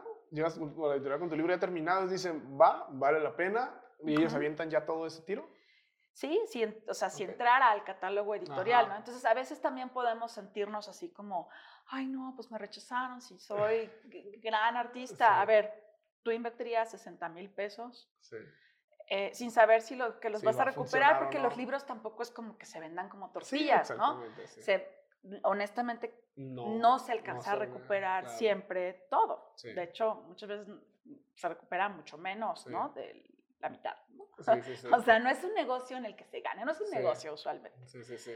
Entonces, este, o es difícil. Las grandes sí, estamos cuando, está- cuando hablamos de Random House o cosas así más grandes, estamos hablando de tirajes de 5000 libros. sí. Este, Que es donde ya ahora sí es negocio. Ajá, exacto. Y que en un mes venden esos 5000. Eso es otro rollo, ¿no? sí, sí. Pero pensando en editoriales pequeñas, más o menos así funciona. Entonces, mm, Pros. Estábamos en los pro. pros, como todo eso. Digo, el pro de, de tú publicarte por tu cuenta es que no tienes que depender del visto bueno de alguien que va a hacer esta inversión y que dice, "Mm, me interesa o no me no. interesa. Que, repito, es normal. Si yo voy a invertir, Claro. tengo que ver si me late o no me late, si me Sí. echo el tiro o no. La otra cosa que tienen las editoriales es que tienen un calendario. Tampoco es como, Mm, me gusta tu libro, va a salir pasado mañana. ah, No, ok. No. O sea, una editorial tiene ya un calendario hecho que generalmente es de un año previo. Ah, O sea, los libros que están saliendo ahora Se vieron del año pasado. se, ajá, se firmaron los contratos y se están armando en 2021. De hecho, ahorita todas las editoriales están bastante cerradas en recibir manuscritos porque traen rezagos por la Sí, pandemia. claro, que no publicaron, que se esperan como las productoras de cine, pues, que estuvieron Sí, recorriendo exacto. fechas de, de estrenos. Sí, entonces ahorita a lo mejor todavía están saliendo libros que estaban en las agendas de 2020. Sí. Y entonces llega uno así de, oiga, traigan un manuscrito, me publica y te dicen, ah, en 2024. y tú, no manches, sí, sí, sí. Entonces, editarte, autopublicarte, es como, bueno, en cuanto te puedo tenerlo a lo mejor haciéndolo cuidado, no sé, tres meses, cuatro. Eh, que es mucho mejor que 2024. Sí, ¿no? claro, que igual es más de lo que yo me imaginé, ¿eh? No Sí, pensé que sí. requiriera tanto trabajo. Sí, digo, es verdad que hay programas automatizados, ¿no? O sea, yo puedo, digamos, meter mi texto así a Amazon o a algún así de Sí. la, la, la, Sí, porque Amazon tiene lo de Kindle, ¿no? Que Ajá. te los arregla y te los como, acomoda. Te lo acomodo, ¿no? Ajá. Pero justamente no hay ni corrección de estilo, ni diseño editorial. Ya, ya, es simplemente como un Word que te acomoda así. Sí, sí, sí. Ya con cierta Y- lógica lo acomoda de forma que Exacto, quede bien y sí. ya. No necesariamente está, o hubo alguien que te revisara, que estuviera bien Sí. escrito, no necesariamente es legible y cómodo para revisar, eh, y no necesariamente tiene un diseño creativo, ¿no? Entonces, eh, yo por eso creo que sí, eh, si alguien está pensando en autopublicarse, una buena idea es, o sea, para mí uno de los contras de la autopublicación es cuando se hace como el borras, ¿no? Así de, sí, ya está, bro, uh". Vámonos. No, sí. Y- neces- sí necesitas una Y que asesoría. justamente si te topas libros muy feos, por lo mismo, y a mí me ha pasado, no sé si a lo mejor alguien también ha llegado a comprar ebooks, que dices, ah, bueno, se ve interesante lo que esta persona dice, lo que esta persona está diciendo que creó su libro, lo compras y el ebook, pues tal cual, agarraron, lo pusieron las ideas en un Word y le pusieron nada más el, el encabezado, el pie de página y así lo, lo- lo transformaron a PDF y vámonos, ¿no? Lo vendo Ajá, digitalmente. sí, Ponle sí. que barato y todo, pero sí entiendo justamente esa parte que dices, pues, que la autopublicación también genera muchos libros que son hasta cierto punto con una calidad baja. Sí, y que bueno, al final es otra vez como este tema de oferta y demanda, ¿no? O Sí. sea, te ofrecen algo muy sencillo, algo que no Sí. tiene incluso ningún costo. Bueno, pues el costo es que no está muy bien hecho, sí, pues, sí, ¿no? sí, sí. Entonces, eh, otro de los contras es que también puede haber eh, empresas que te vean la cara, ¿no? Hay, eh, hubo hace tiempo un, una, un fraude que se anunciaba, era como que te escribían como de Porrúa, de la librería Porrúa, que te elegían, pero era Rodrigo Porrúa. Y entonces era como, tú habías mandado tu manuscrito así de, oye, ¿lo pueden publicar?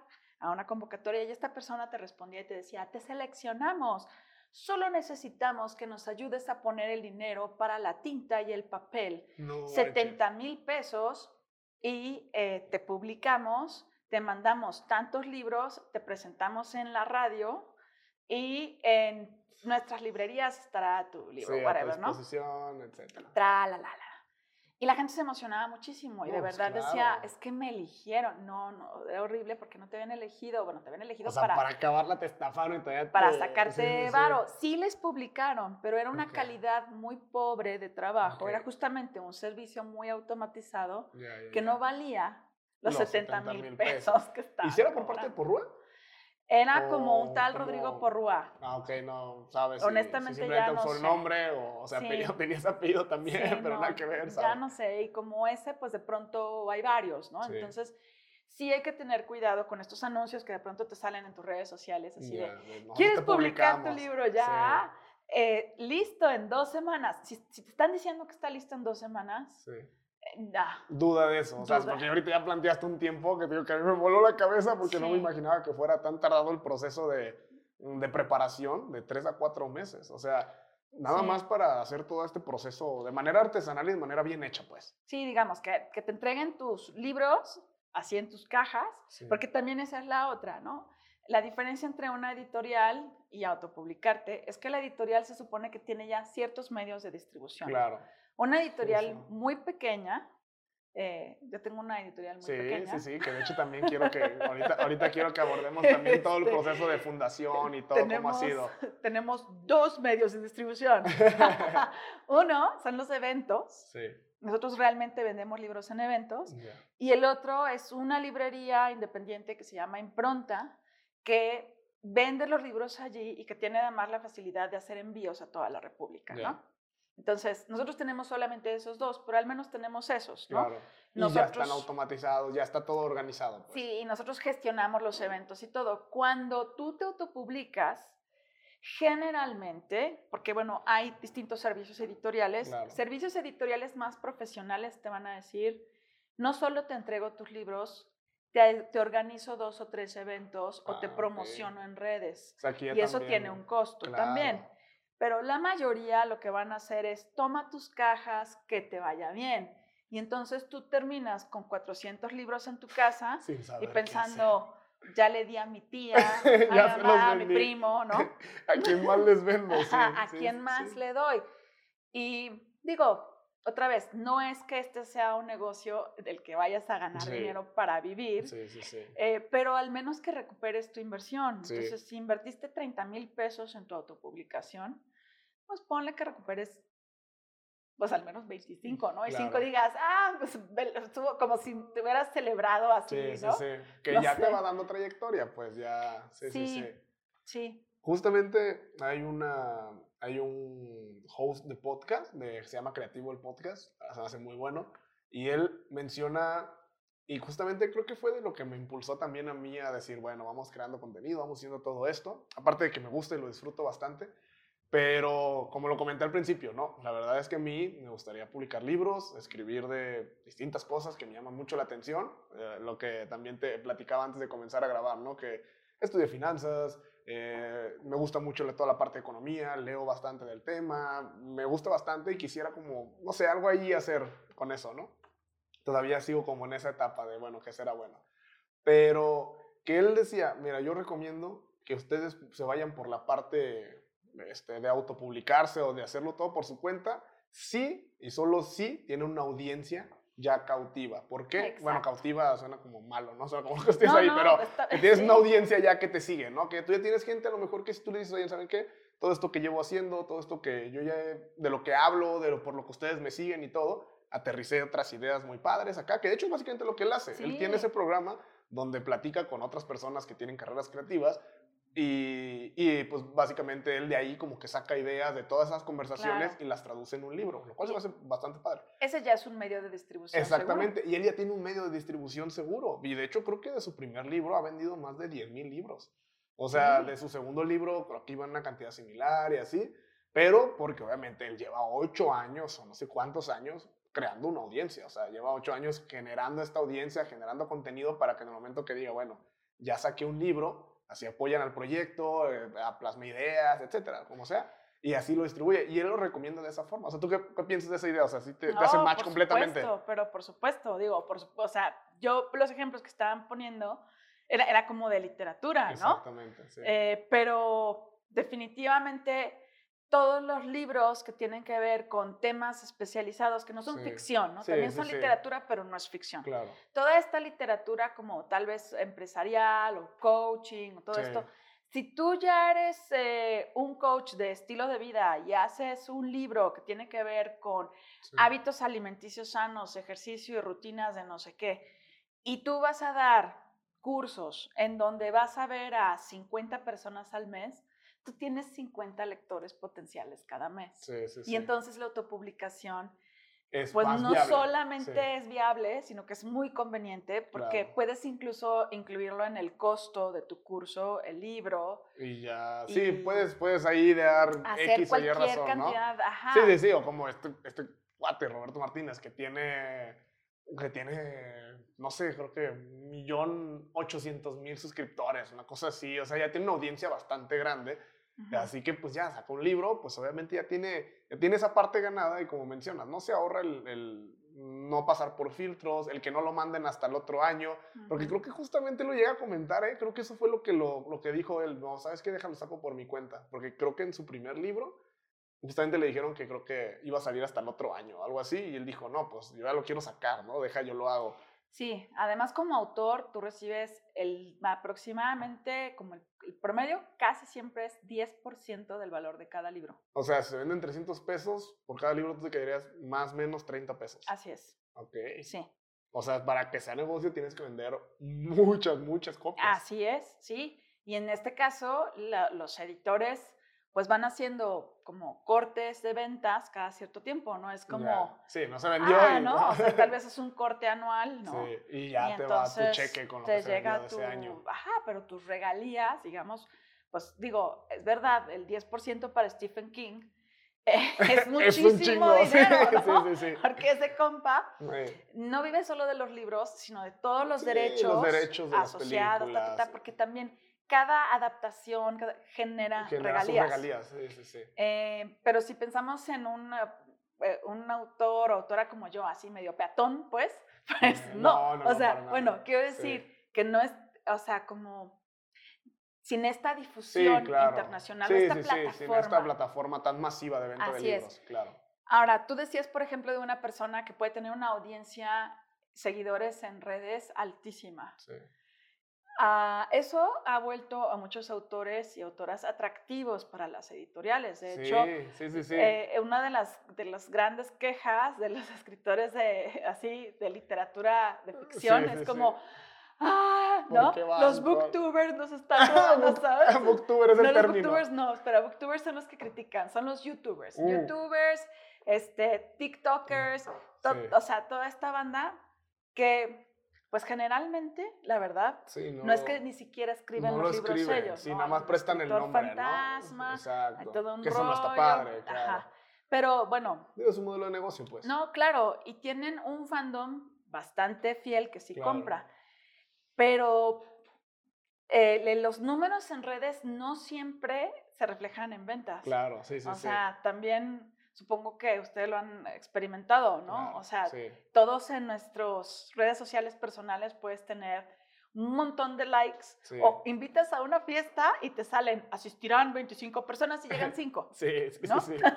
sí. Entonces, eh, yo creo que, por ejemplo, si alguien está pensando en autopublicarse y distribuir considerando sus números en redes, yo pensaría más bien que consideren los números en eventos presenciales.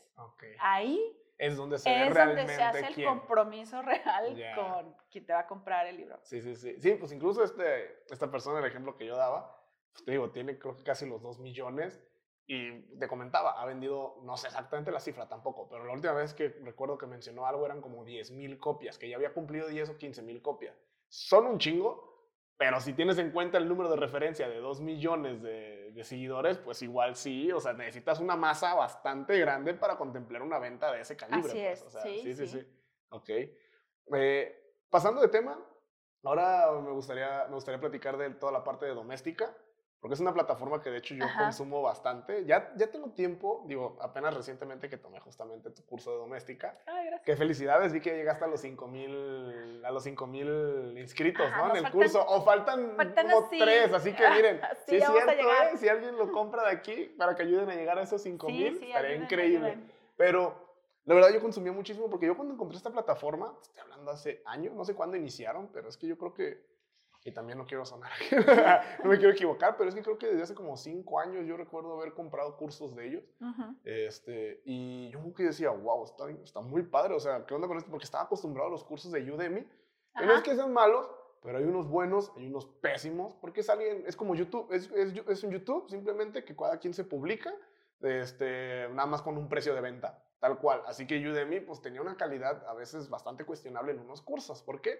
Y luego te encontrabas cualquier curso de 100 pesos, 200 pesos, pero con una calidad horrible que era media hora de curso, todo mal grabado, o sea, así.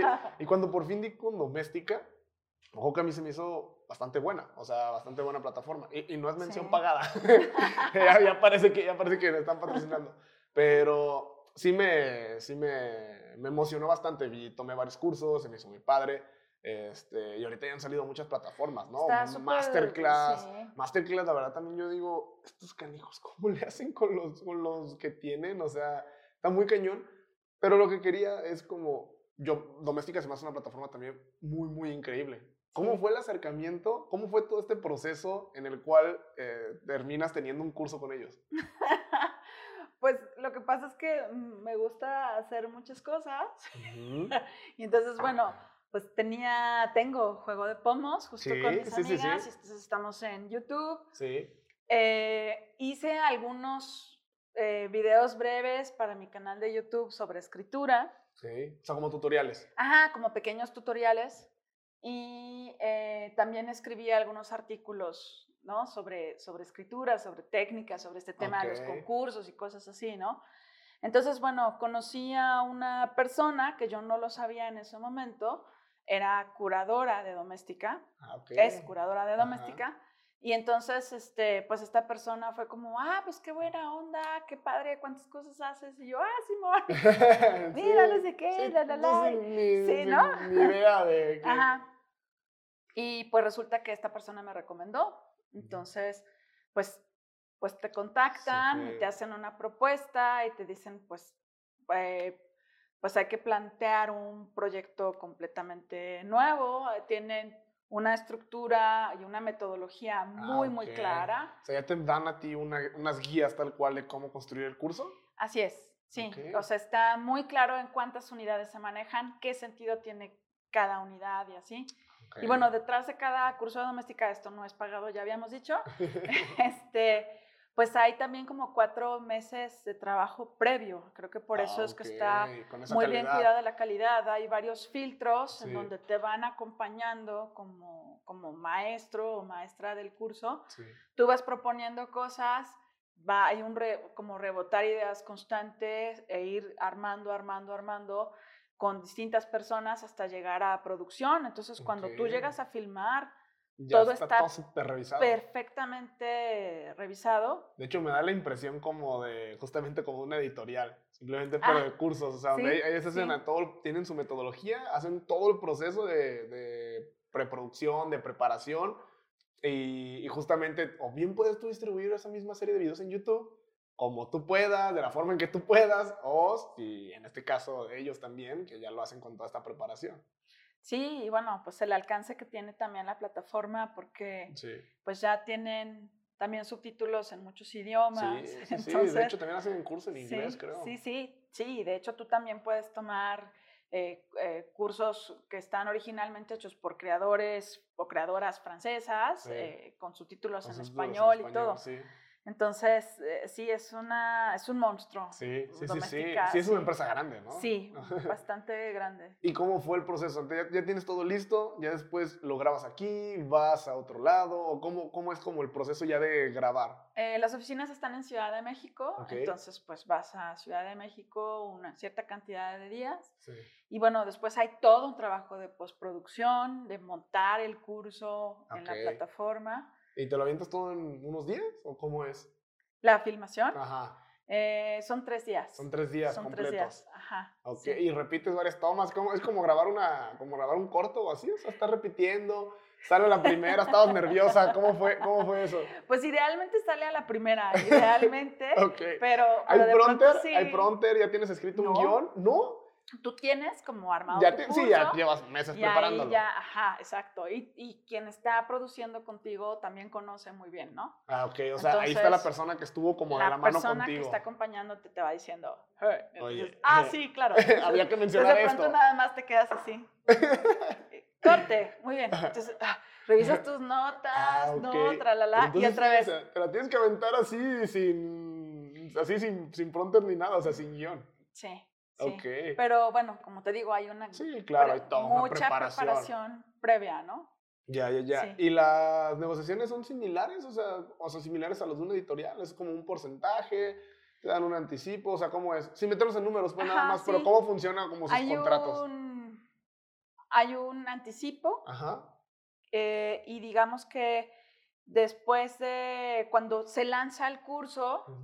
Pues el chiste es alcanzar cierta cantidad de inscritos Sí. que equivalgan a ese anticipo para que después tú puedas ya empezar a percibir una cantidad Ah, ok, ok, mensual. se tiene que que, que de hecho en las editoriales es también así, ¿no? Es como el anticipo que te dan de tus primeras, es como un adelanto de tus primeras Adelanto de regalías, regalías ¿no? se le llama. Ya, ah, Así es. Sí, sí, sí. Aquí es igual. Es igual. Wow, Es está, igual. está bastante ingenioso, ¿no? Cómo estos cuates llevaron ese modelo de, de una editorial, pero algo un poquito más Ajá. digerible, como decíamos. Sí. La verdad es que no es que los libros se vendan por mayor en general, o sea, Sí, no, no, no. este, son contados esos que venden millones de copias y así, pero pues, o sea, no, Sí. no, no está mucho el hábito, pero en cambio el de consumir videos, pues es así.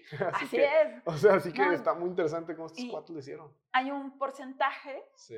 Que, o sea, si hay alumnos que entran por doméstica, yo recibo un porcentaje, Ajá. pero si hay personas que entran por una liga que yo Sí, claro, comparto, enlace de sí. ese enlace que es mío me genera un porcentaje mejor. Ok. Entonces, Ya ahí eh, espero que podamos regalías. compartir mi enlace con Claro, ustedes. amigos. claro, nos lo pasas y pues, con gusto lo compartimos. Pero entonces, ya nada más también para seguir con la parte, sí es cierto, estábamos con lo de doméstica. Eh, ¿Tú cómo decidiste el título de tu curso? Bueno, más bien no el título, sino más bien la temática, porque Ajá. fue justamente en lo que veníamos hablando, ¿no? De psicología de personajes. Ellos te Sí. dieron la carta abierta de decir, queremos un curso que vaya en relación a escribir, y tú Ajá. dijiste, ¿esto? ¿O cómo fue? Sí, bueno, de hecho, Doméstica tiene secciones por disciplinas, ¿no? Entonces, Ya. bueno, mi taller iba a ser para, o mi curso ten- era para el área de escritura. Em, pero bueno, como, como hay esta curaduría, ellos escucharon una entrevista que hice para, Ah, para un podcast que se llama Hablemos Escritoras, en donde justamente hablaba de este rollo de estudiar psicología para escribir.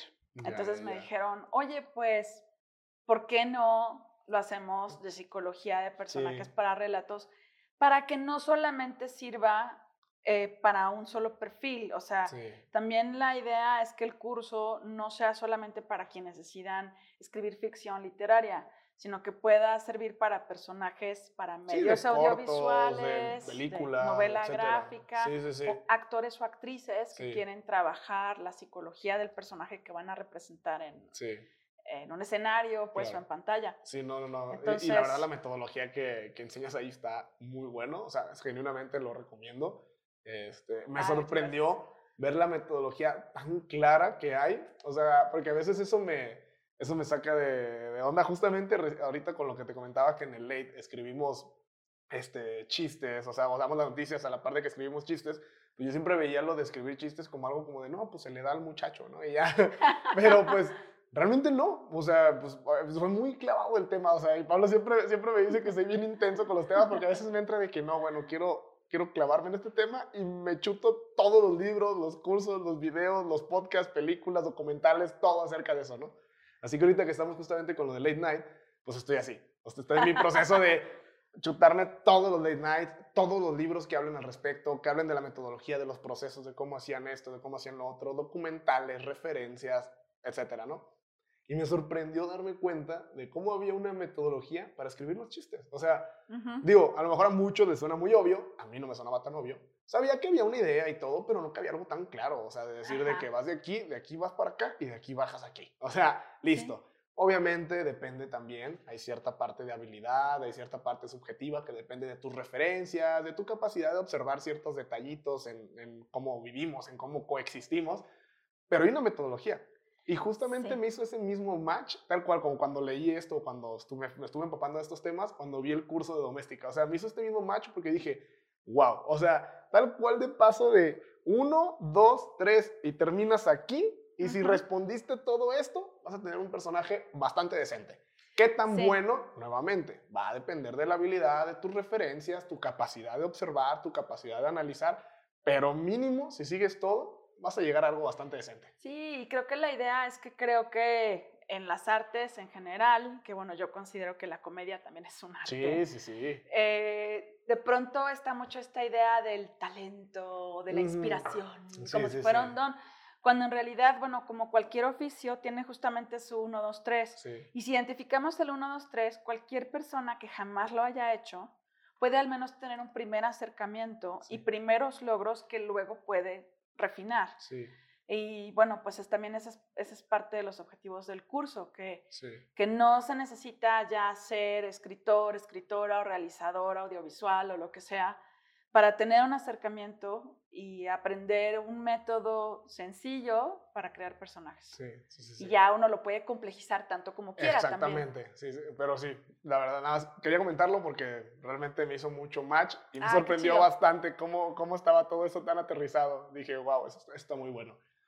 Pasando a otro, justamente tengo aquí uno de, no sé si es tu último, es tu último libro, Sí, según yo es lo el- que vi, es el más reciente. reciente publicado. Este, ah, ok. Ah, ¿tienes otros que a lo mejor nada más como que estás trabajando, que están en proceso sí, de que, est- que están en ese proceso que platicábamos de, de Oiga. tocar puertas? oiga, alguien, alguien aquí, alguien aquí con vida, sí. Y justamente digo, aprovecho también, Botello, para que lo enfoques, por favor. Aquí está. ah, muchas principio, gracias. principio de incertidumbre, bastante bueno. Voy en, la- voy en tres cuartas partes. Lo empecé, empecé hace como una semana, así que como lo, lo- lo intercalo con otras cosas, pero la verdad me está llamando mucho la atención. Algo que quería comentar, que también quisiera que me platicaras tu experiencia, es que con este libro ganaste el premio. Y, y ahora veo de dónde viene lo del Rulfiano. Ganaste un premio que se llama Juan Rulfo. Sí, sí, el premio de Bellas Artes para El premio de Bellas novela, Artes. Juan Ajá. Rulfo, sí. ¿Cómo fue esa parte? ¿Cómo fue igual la convocatoria? ¿Cómo fue todo el proceso? ¿Cómo, sí, ¿Cómo fue la experiencia? Pues también así, ¿no? Es como, ay, ya escribí mi novela. Porque fue tu primera novela. Eh, sí, ¿Sí? sí, es la primera novela. eh, surgió de un cuento, ¿no? Originalmente había escrito un Ah, cuento, me había gustado la trama, pero yo decía, ay, como que estos personajes pueden dar para Está- más. te gustaban, Y te así, ¿no? enamoraste de los Así, personajes. Como que hasta los escuchas así diciendo, Sí. claro, escríbeme más. Ah, Sí, está sí, bien, sí. ¿no? Entonces, bueno, trabajé la novela y pues la mandé a concurso también. Es como, Ajá. ah, ¿qué tal? Que A ver, ¿quién- uh". Sí, sí, sí. Y pues sí, ganó este premio. Porque es un premio, o sea, es un premio relevante. Sí, sí, es Sí, un premio. o sea, es un premio importante. Sí, es un premio padre. O sí, sea, cuando lo ganaste, sí. ¿cómo, cómo fue toda esa, cómo fue esa No, vivencia? ¿Te pues, hablan? ¿Te mandan un correo? o ¿Cómo es? Te hablan por teléfono. Wow, Te hablan por teléfono y, y pues así de, ay, ¿qué tal? Cecilia Maña, sí. Sí. Hablamos para, para, de parte de este, la Casa de la Cultura de Puebla. Ah, sí. Y entonces ya empiezas así como de, y empiezas a hacerle gestos a quienes están Como de, oye, son ellos. sí.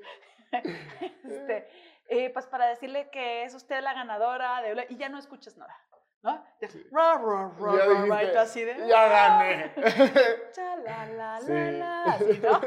Sí. Este, sí, es padrísimo. ¿Y ahí concursó una vez publicado el libro o no antes de publicar y fue parte del premio a la publicación o cómo fue? Todos los premios, o la mayoría de los premios, hay, hay algunos premios que son para obra publicada, en donde se manda el libro. Ah, ok. Tal Ya cual. una vez que ya está en venta, que ya está disponible. Sí, exacto. Es, la mayoría no, son esos muy pocos. Ya. Aquí mandas el manuscrito y este no incluía la publicación. Entonces, pues era de...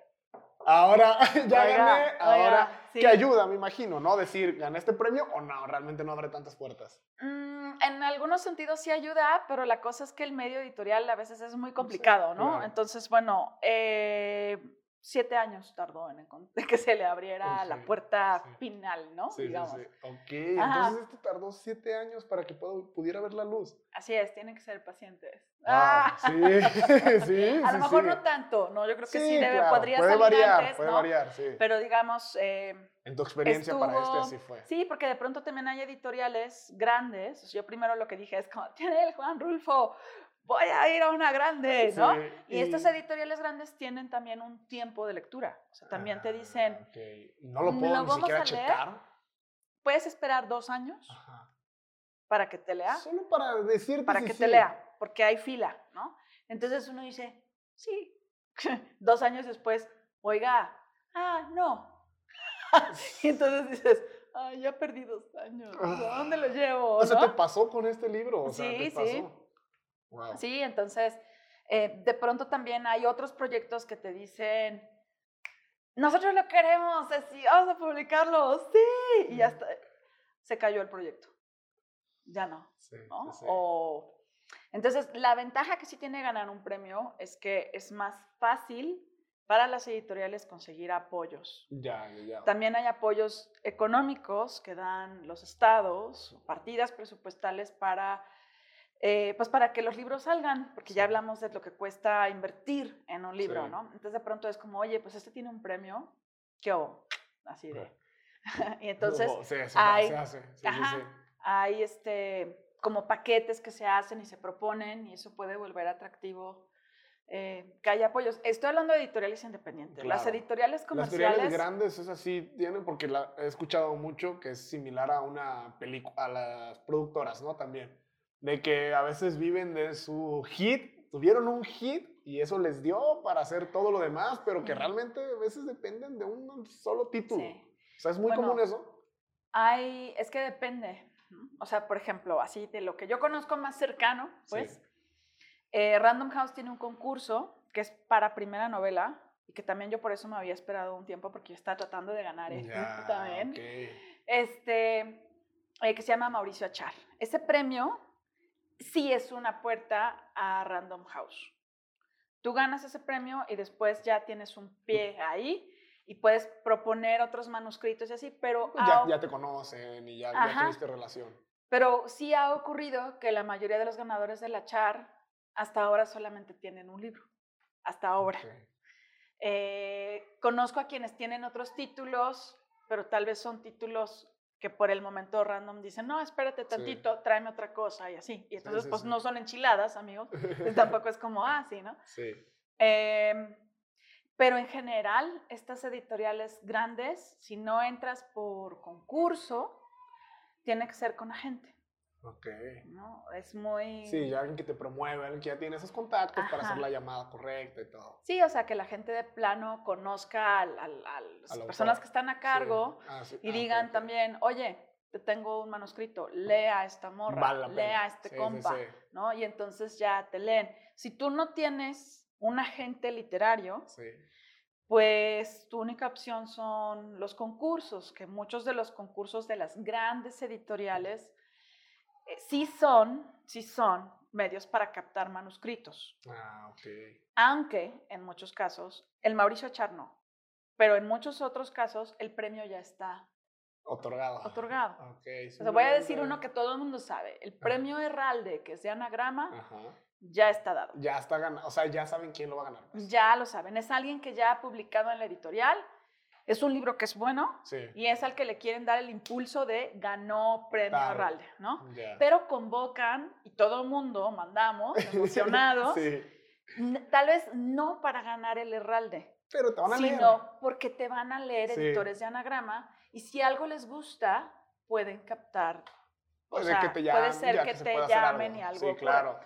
Pero para ganar el Herralde tienes que estar ya publicado, en Ah, ser parte del catálogo. Sí, sí, sí, hacer parte de ellos. Ujú. Y después de siete años, ¿no te pasa que le quieras modificar algo? Ah, que digas, sí. "Ay, yo mejor ya este ya no me gustó, o se me ocurrió hasta otro mejor giro, ¿no te Uh, pasa? Sí, claro. Y que ya no puedes, o sea, ya está ahí, o ya. No, bueno, eh, con cualquier editor o editora tú puedes modificar todavía, claro, tu ah, ok, manuscrito. o sea, todavía estás en el Sí, proceso, ¿no? Entonces yo sí modifiqué algunas cosas, pero Ah, otras cosas que sí dije, pues esas las voy a dejar así, tal cual. Sí, Porque también es como, Ay, como dices, ay, este era mi, mi monstruito Sí, de aquel entonces, sí, ¿no? Sí, sí. Eh, y ahorita dices, pero ahorita me Y si, y si te clavas en los cosas". detalles, nunca lo terminas. No. Nunca lo terminas. Sí, no, también. Eso Y, también. y, pues quiero, más bien sé que va a haber espacios para estas otras historias más recientes. Exactamente, sí. Entonces, pues esta nació así, pues también le voy a respetar sus ojitos, ¿no? Sí. Sus ojitos. Así está, pues ella es mío, está bien, no, Ajá, no sí, está bien, sí, ya sí. déjalo, déjalo, quiero mejor- así. A lo mejor yo ya no le pondría ojitos, ¿no? Sí. Pero así está bien Así por está ahora. ahorita, así sí. está bien. Sí, sí, sí. Y entonces, este, y ahora sí ya para uno de los últimos temas que me gustaría platicar. Este, en, mucho, en mucho de esta conversación has dicho lo difícil que es tener una editorial y lo difícil que es hacer una editorial. ¿Qué Sí. te motivó a crear una? O sea, ¿sabías todo esto antes de tenerla y aún así decidiste crear una? ¿Cómo Pues es fue que eso? Lo que pasa es que tengo una amiga y mi socia, Ara Cabrales, Saludos. maravillosa. Sí. Este, pues precisamente porque es muy difícil encontrar los espacios, porque Claro. tengo contacto con autores y autoras que justamente están tocando puertas o quieren tocar puertas y está muy difícil. Sí. Era como tenemos que hacer algo para, para poder ofrecer eh, espacios de publicación. sí, Entonces, si uno no los genera, ¿quién? claro. Así que platiqué con ella. Yo ya había tenido un par de revistas, que las Ah, revistas son otro rollo. Es muy Es diferente. otro rollo. ¿Y ya abandonaste Ajá. eso de las revistas? Sí, no, las revistas son. Las Muy revistas son agotadoras. Ok. Las revistas son. Es que es crear contenido Sí, todo, sí. todo el tiempo, ¿no? Sí. O sea, es cansado, sí. Todo lo que es periódico y que es estar una y otra vez asegurando que salga es muy difícil. Me vuela la cabeza cuando pienso en un periódico de que uno no dimensiona la cantidad de cosas o la chamba que lleva el poder publicar todos los días lo que ocurre. O sea, sí. sí, sí. Sí, entonces, bueno, pues lo que hicimos nosotros fue primero tener la certeza de que esto no es un negocio, no vamos a ganar dinero. O sea, lo hiciste con fin de vamos creando más espacios, Vamos a pero creando sabías que no iba a espacios. ser el negocio del mundo. no, sabemos que no vamos a ganar dinero. pues. Lo que queremos es al menos salir tablas. Ese es el ideal. Ese es el ideal. ok, si salen tablas ya fue victoria. Ajá, sí, y que es una especie como de gusto o capricho. eh, y queremos publicar lo que nos gusta. Ujú. Eh, vamos, publicamos poco, tenemos tirajes muy pequeños porque pues también nuestra distribución, como te comentaba, son estos dos puntos, los Claro. eventos y la bre- librería impronta. Entonces tampoco podemos estar haciendo mil eventos y así, ¿no? Sí.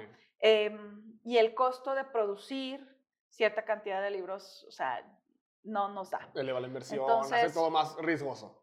Eh, nuestros tirajes son más o menos de, de 120 a 200 ejemplares, pero lo que manejamos es muchísimo cuidado en, en el diseño justamente y cada ejemplar está numerado y sellado, de manera que también nosotros concebimos a nuestros lectores como Claro, coleccionistas. Sí, sí, sí, sí.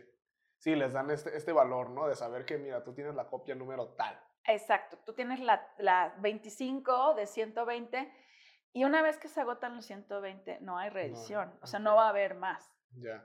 Y entonces ahí cómo es el acuerdo con los, con los autores. O sea, porque Bueno, para si empezar, si no, si cualquiera está contento no- con eso, ¿no? Ajá, sí, porque si ustedes no buscan o saben más bien de antemano que buscar el negocio va a ser muy difícil, pues Ujú. imagino que el autor también sabe eso, como de, Sí. mira, ahorita es- el punto es difundirte, publicarte, o cómo, cómo es ahí esa relación con ellos. Pues mira, más que nada también es que Atípica, que así se llama nuestra editorial, funcione como la carta de presentación para los autores. Nosotros conservamos los derechos únicamente un año o hasta que se Ah, agote el tiraje. Idealmente el tiraje se puede acabar bastante rápido. Claro. Pero si no se acabara, el compromiso es a un año y después recuperan sus derechos y esto mismo que publicaron con padre. nosotros les pertenece para llevarlo al- a donde quieran, ¿no? Pero ya tienen un antecedente de publicación. Eso está muy padre porque mucho de lo que no te dicen en toda esta industria creativa, toda esta industria artística, es justamente la parte de los derechos. De cuando se den los Ujú. derechos, de que a veces uno no sabe lo que firma y a lo mejor ya te fregaste, ya cediste un libro, pero ya cediste los derechos de cine, ya cediste los derechos de vender X cantidad de copias, ya cediste Ujú. y ya no sabes, ¿no? Y esa, esa parte está Sí. muy padre que ustedes nada más es un año, en este año hacemos esto y listo, de ahí en fuera es tuyo.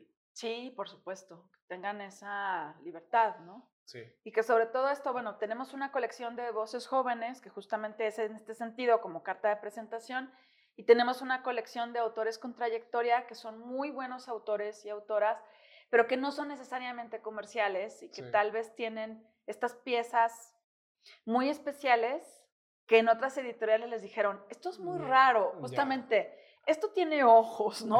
esto tiene ojos, no lo entiendo. Nosotros sí lo queremos. Nosotros a ver qué tal. Y ustedes Sí. van por esas piezas un Sí, poquito piezas raras también. Sí. ¿Y tú te encargas personalmente de hacer este curado de, de publicación de los libros que Sí. van a publicar? Sí, porque además, bueno, tampoco tenemos un capital grande, tenemos un claro. capital muy pequeño y entonces, pues tampoco las dos trabajamos, las dos también somos creativas. Claro. Entonces, pues como necesitamos tiempo para vivir, ¿verdad? Em, no pretendemos publicar muchos títulos al año, de hecho, más o menos son dos al año, ah, ok. lo que nos permite de verdad dedicarle esos cuatro meses o Sí. cinco, que digamos, requieren para hacer algo bueno. a de verdad trabajar muy bien un título y que Sí. cuando salga, tanto nosotras como los autores o autoras digan es la mejor versión posible del libro. Wow, qué padre. Qué padre, qué, qué objetivo tan, tan chingón pues para, para la editorial. Es, de la verdad sí estamos muy orgullosas. No, qué bueno, y deberían. Ceci, este, muchísimas gracias, muchas gracias por venir.